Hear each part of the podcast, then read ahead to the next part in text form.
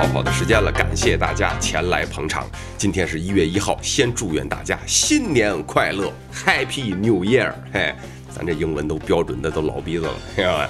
上期节目呢是双旦特别节目，不知道您有没有看啊？有没有给我们投票？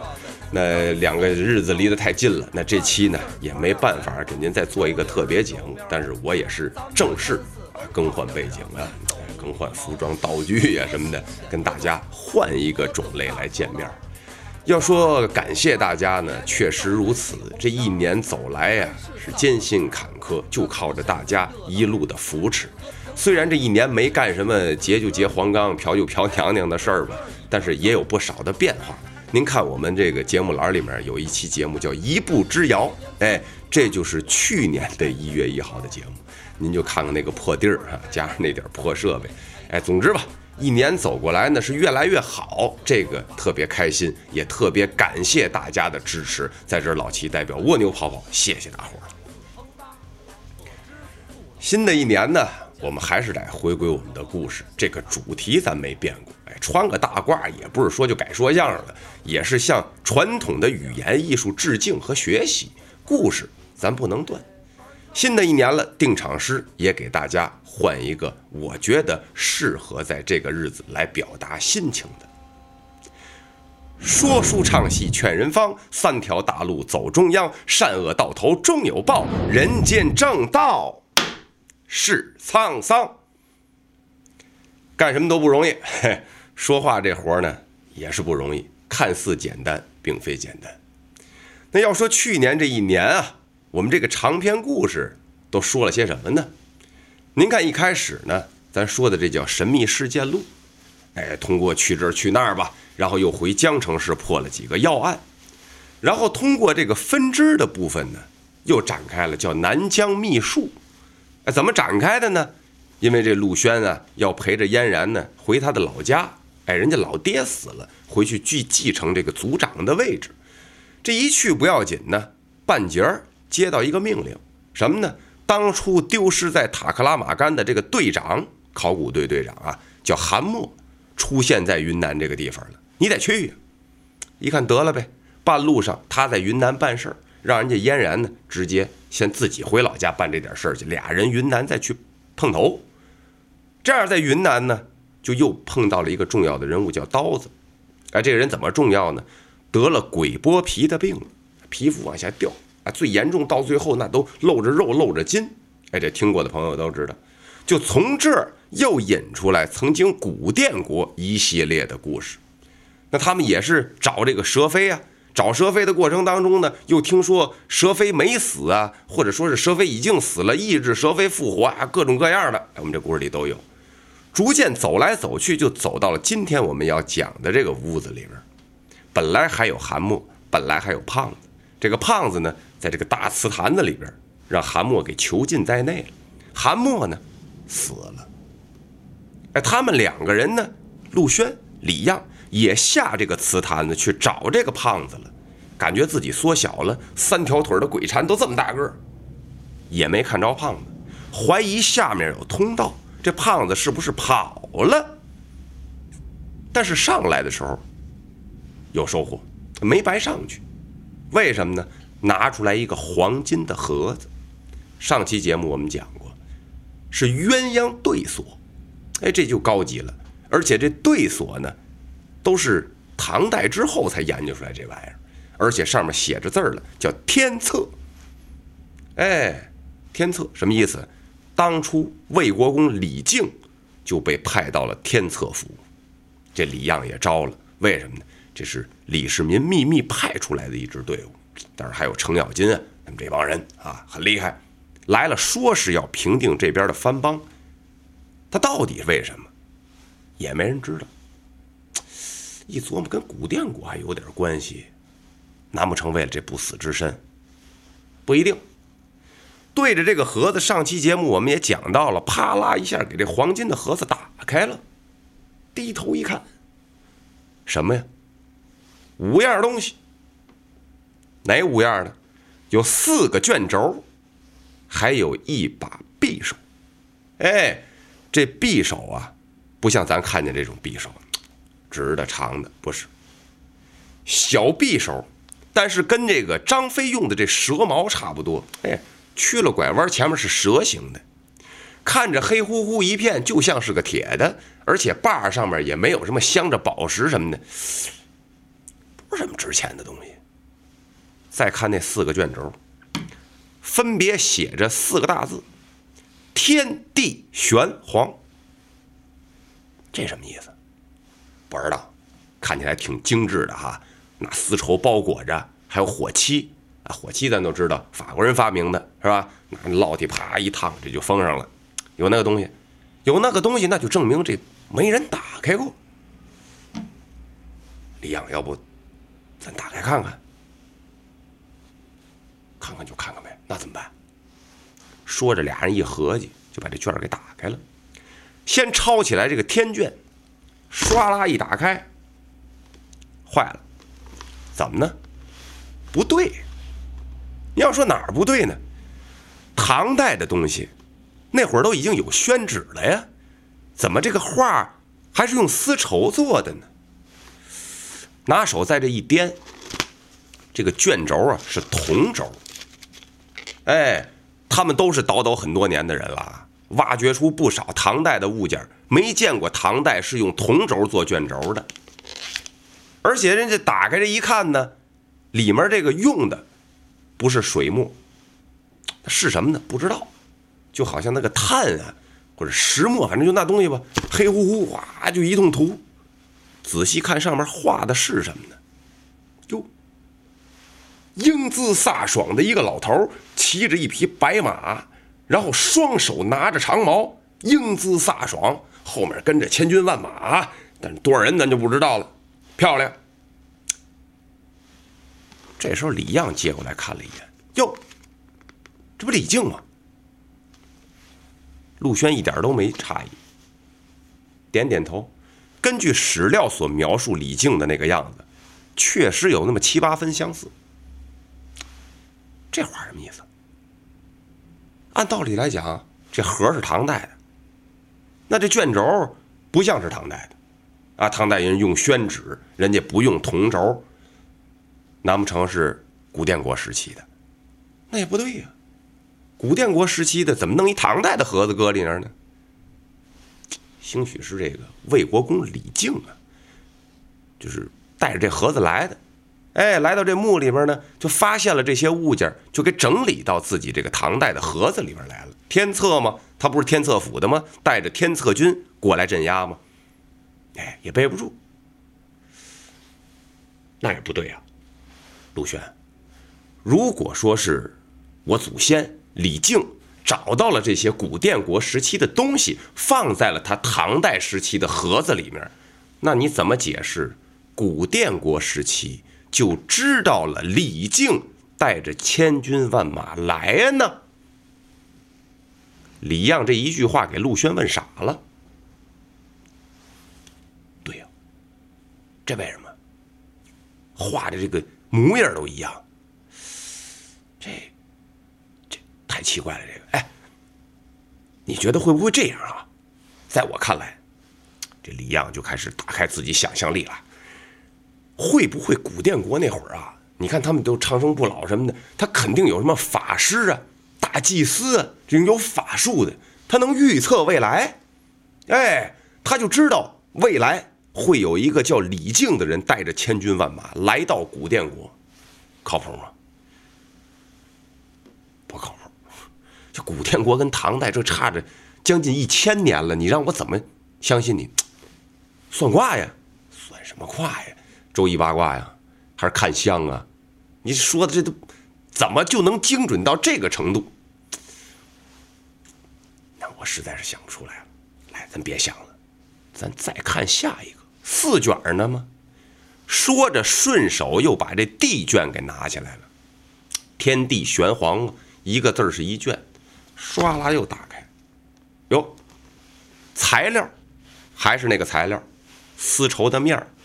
铜轴做的卷轴，但是这上面不是黑乎乎一片了，是红颜色的，不是什么涂料。什么呀？李样过来一摸一舔，哦，朱砂，配合了一些植物的那个汁儿调出来的。要说画的是什么呢？定睛观瞧一看，四四方方的一个房间，中间放着一口棺材，哎，棺材旁边还站了一个人，但是他这个画的角度啊是俯拍四十五度，所以说你能看见这棺材里面躺着个人。按照这服饰来看呢，像是古殿国的一具女尸，哎，但是旁边站着这个人是个男的，个儿还挺高。哎，穿着这个服装也不是古殿国的啦，像是古代西域风情的那种风格。这男的后边还站了一个人，双手举着一把小匕首，准备就要往后心上扎。哎呦，这个时候李样给接过来，等会儿陆轩，你看这把匕首，是不是盒里那把？李样看看这边，看看这边。陆轩也对照了一下，哎呦，真是哎！你要这么说，一看哎，后面举着匕首这人，长得还有七分相似，魏国公李靖。李靖站人家后面下黑手，这什么意思？除了每周的视频节目之外，我们还有一个微信公众平台。如果你想加入一个奇葩的互联网社群，跟更多的网友一起互动，那就扫一下屏幕上的二维码吧。当然，也可以在搜索框当中输入“蜗牛跑跑”四个字，然后点击留着小胡子的老齐就可以了。每天精彩上瘾的六十秒脱口秀语音，我在那儿等你。隋唐英雄传咱都看过，魏国公李靖那大英雄啊，多仗义啊！没想到也用这阴谋诡计，背后跟着捅刀子。一下就有损了李靖在陆轩心中的形象，但是又看着这幅画，一个女士，古殿国的服饰，旁边站着一个西域服饰的高大威猛的男人，手里托着一张皮革一样的纸，后面站着魏国公李靖。那不用说呀，这女的是佘妃啊，那这男的不就是越氏王吗？难道说这大祭司又预测到了？某一天、某一年、某一月、某一日，这个岳氏王就要潜到蛇妃的墓穴里来，要给他复活。这个时候，李靖进来就在抑制蛇妃复活。那我这么说的话，那西域男子手里拿的那张皮革，就是往生咒啊！哎，可以让人复活的吗？长生不老吗？坏了，这里又出现了两个问题。第一，李靖在后面要下刀子，什么原因？曾经我们都说了，他要抑制蛇妃复活。就说蛇妃她能复活，跟你大唐有干毛关系？对吧？就他们那点实力，就反你朝廷了，远远做不到。那另外一种可能，就是把岳氏王弄死，把他手里的那一张往生咒拿来。哦，李世民派兵的目的。是要拿往生咒，不是要平定这边的藩邦吗？这又琢磨上了。再对对上一期我们说的，他们在琢磨的，烧着那个小火人儿，啊，皮肤噼里啪啦一通掉，掉完了之后人没事儿，一看是刀子，也是俩问号啊。要么然，他就是刀子，啊，他们烧的是个壳啊，刀子厉害，可以随便找壳你们弄不死我。还有一种，李样就提醒了：“你怎么没怀疑他跟孙长老一样有七十二变呢？那个人就是岳氏王变成了刀子的模样，有没有这种可能？”陆轩也是想想，也确实是都有可能。你说这玩意儿谁说的好啊？这完全也不科学的玩意儿，但是又是亲眼所见，想了半天也想不出来。但是有一点可以肯定啊。你看他每张画都预测了未来，哎，在某一个场景里面发生一件什么事儿，而且都预测的很准。那会不会也预测到有这么一天，咱哥俩跟这儿要盗墓，要抑制社会复活，要有胖子，要有蛤蟆，哎，有没有这么个事儿呢？说着，顺手就把第三卷抄起来了。第三卷是什么呢？玄，哎，天地玄黄嘛，玄。抄起来一看，陆轩愣了，为什么呢？画很简单，哎，中间有一个不太大的小白方块，周围就是黑压压的一片，就好像是石墨是碳，咱前面说的那个，就那种材质的，不是水墨，黑压压涂了一片，就中间留了一小白方块。白方块的中间呢，画的小细线条，好像是正在生火呀，是什么的？有热气儿，那么东西。然后上面俩还有俩小人儿，一个小人儿呢打着卷轴在看画，还有一个呢盯着一个四四方方的小盒。这画什么意思？这下陆轩懵了，怎么呢？他回头的时候，李样坐在地上，正盯着那个黄金宝盒看呢。这画的不就是我俩吗？我俩一个拿着卷轴，中间我们这还点着火把呢，有热气儿啊。那哥们在那看着一小四四方方的方块，那不就黄金宝盒吗？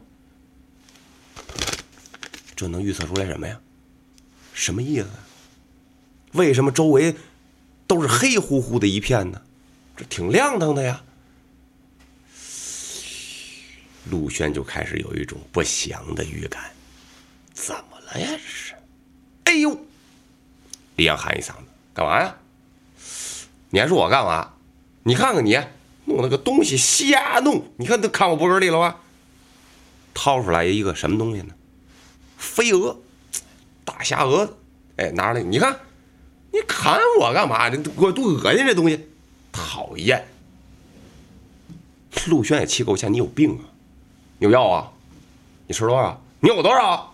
你有多少吃多少？你吃多少有多少？俩人就来劲了，是吧？我这饭都没吃呢，我这渴的都不行，我哪有劲儿跟你砍那个玩意儿？你有病啊你啊！你有药啊？俩人就没完了。但是你说这虾格子也正常啊，点着火把呢，飞蛾扑火，是吧？就撞上李样了，一下就给拍死了。拿上来死的嘛？尸体都僵了嘛？也正常。但是这儿怎么还有瞎盒子呢？正说着了。陆轩就接着研究这画什么意思呀？四周围黑压压的，前面预测都挺准，别在我俩有啥危险。想着脖梗子一凉，伸手这一拍，拿出来又一只飞蛾。这只飞蛾可比李样那只大不少啊，而且拿出来就死了。陆轩这一想，哦，合着不是死的，有人砍，这背后没啥，挺安全，啊，是飞过来撞着我们的。他撞完怎么死了呢？哎，陆轩拿过来仔细观瞧，这一看呢，哎呦，汗就下来了。为什么呢？您别忘了，他可有个小女朋友叫嫣然，哎，人家那苗族是专门玩蛊术的，尤其是怪虫子。那非常之了解，陆轩曾经跟嫣然沟通的这蛊术的时候，就谈到过，这叫什么？这叫蛊蛾。哎，它是一种练蛊术的其中一种蛊虫，它这个翅膀上呢带有蛾粉，蛾粉起到麻痹你的作用，麻痹完了之后，然后给你下毒，然后啊哎施法，这人就不行了。那这骨蛾吃什么呢？特别爱吃腐肉，哎，就尸体呀什么的吧，爱吃这东西。坏了，被他咬一口，第一这没好了呀，第二这哪儿来的这东西？我们这没尸体呀。打开画又一看，为什么注明中间有那些像火一样的小线条呢？火把的原因。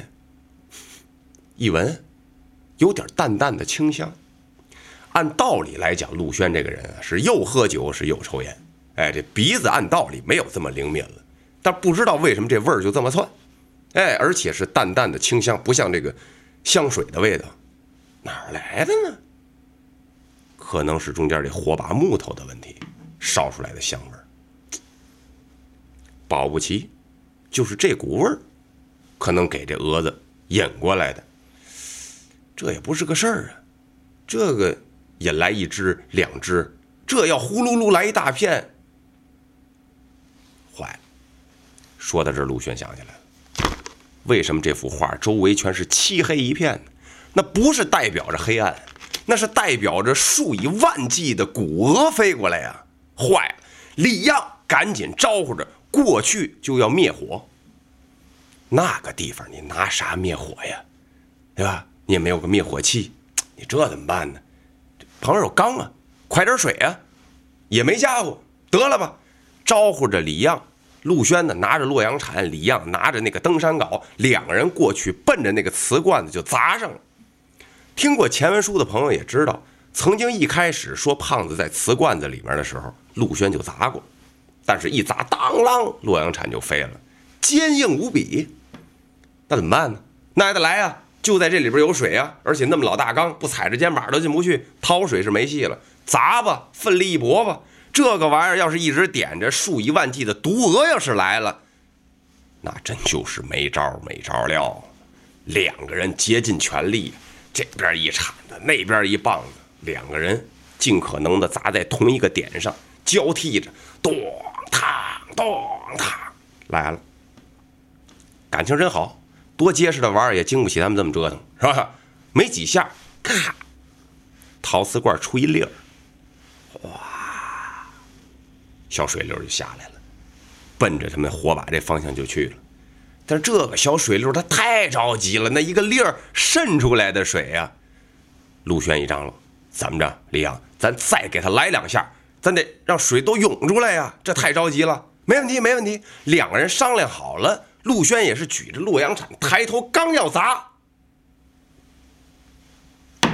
晚了。说一说世间百态，芸芸众生。学一学天地万物冷暖人情，斗一斗三分四斗铺平天门，唱一唱太平歌词才是正宗。我是天津人呐，我就爱听相声。